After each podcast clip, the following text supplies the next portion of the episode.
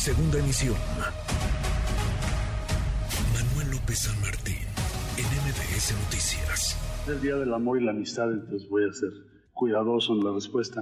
La ex embajadora se ha dedicado, desde que dejó su cargo, a calumniarme en todos lados donde ha podido.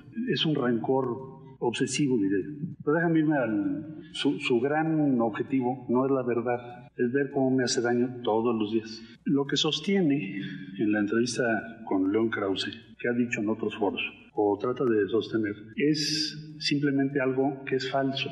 El objetivo estratégico del gobierno de los Estados Unidos lo fue durante el periodo que ella fue embajadora, o sea, durante el periodo de Donald Trump, fue imponernos el tercer país seguro. Es un tratado. El tercer país seguro lo tienen con Canadá. Imponérnoslo. Ese era el objetivo fundamental. Para lograr ese objetivo, pues nos querían imponer aranceles. No sé si recuerden ustedes que nos dijeron, les voy a imponer aranceles. Cuando yo llego a Washington, ¿qué es lo que me dice? Ella estuvo allí. ¿Qué es lo que me dice el vicepresidente Pence y después Pompeo y después por teléfono el presidente, expresidente Trump. Queremos que firmen el tercer país seguro, cedan a ello y esté en vigencia inmediatamente.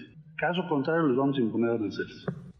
Duro el canciller Marcelo Ebrard esta mañana frente al presidente López Obrador, asegurando esto que escuchaba la ex embajadora en Estados Unidos, la ex embajadora en Washington, Marta Bárcena, se ha dedicado a calumniarme, tiene un rencor obsesivo en contra mía se la vive intentando hacerme daño. Y sí, es que Marta Bárcena, no desde que salió el cargo, desde antes, ha tratado por arriba y por abajo de la mesa de golpear al canciller Marcelo Ebrard. Se fue, la corrieron porque no estaba alineada solamente con la posición de la cancillería y del canciller, sino con la política exterior del presidente López Obrador. Respondió la ex embajadora a través de su cuenta de Twitter, entre otras cosas, escribió: Ebrard miente, enreda, mezcla dos tiempos de negociación diferentes. Siempre estuvo en contra del acuerdo de tercer país seguro. Paré la negociación en el Departamento de Estado cuando él hizo firmar a Alejandro Celorio un acuerdo secreto que luego Trump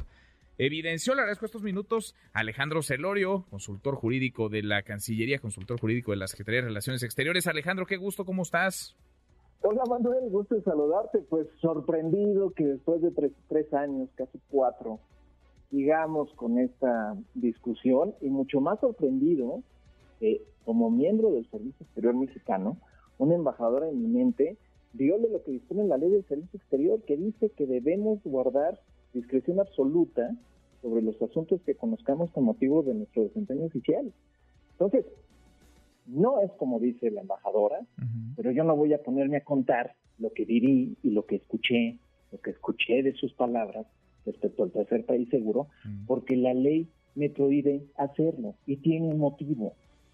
Parece mentira que una embajadora eminente esté hablando de esta manera contra el gobierno del que ella fue embajadora y sigue siendo embajadora eminente, y pues los otros países se dan cuenta de cómo pareciera que está dividido nuestro servicio exterior y no es así. Tendremos que ser mucho más discretos y responsables con lo que se dice. Es de notarse, Alejandro, pues el activismo de la ex embajadora y también de su esposo, porque él, él publica en, en el diario Milenio y prácticamente cada columna es contra el canciller, contra la Secretaría de Relaciones Exteriores. Eh, vaya, sí es, digamos, muy visible el, el, activismo de estas dos personas contra, ya no sé si es la política o es la persona de Marcelo Ebrard. Tal cual, hoy, hoy en ocasión de la toma de protesta de un nuevo grupo que se suma al Servicio Exterior Mexicano, el canciller mencionó dos obligaciones que tenemos, lealtad y servicio.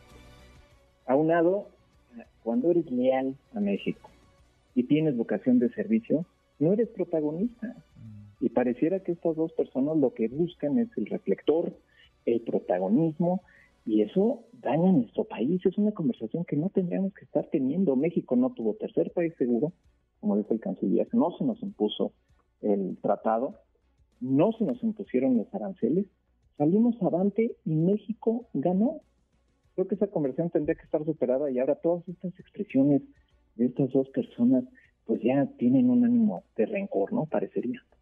Déjame preguntarte dos cosas para digamos, para acotar eh, rumores y señalamientos de la, de la ex embajadora. México puso sobre la mesa aceptar esto que parece era una indicación, una instrucción del presidente Donald Trump del gobierno de Estados Unidos, del tercer país seguro? México como país, no. No, estoy seguro porque así se le informó al Senado. Es información pública.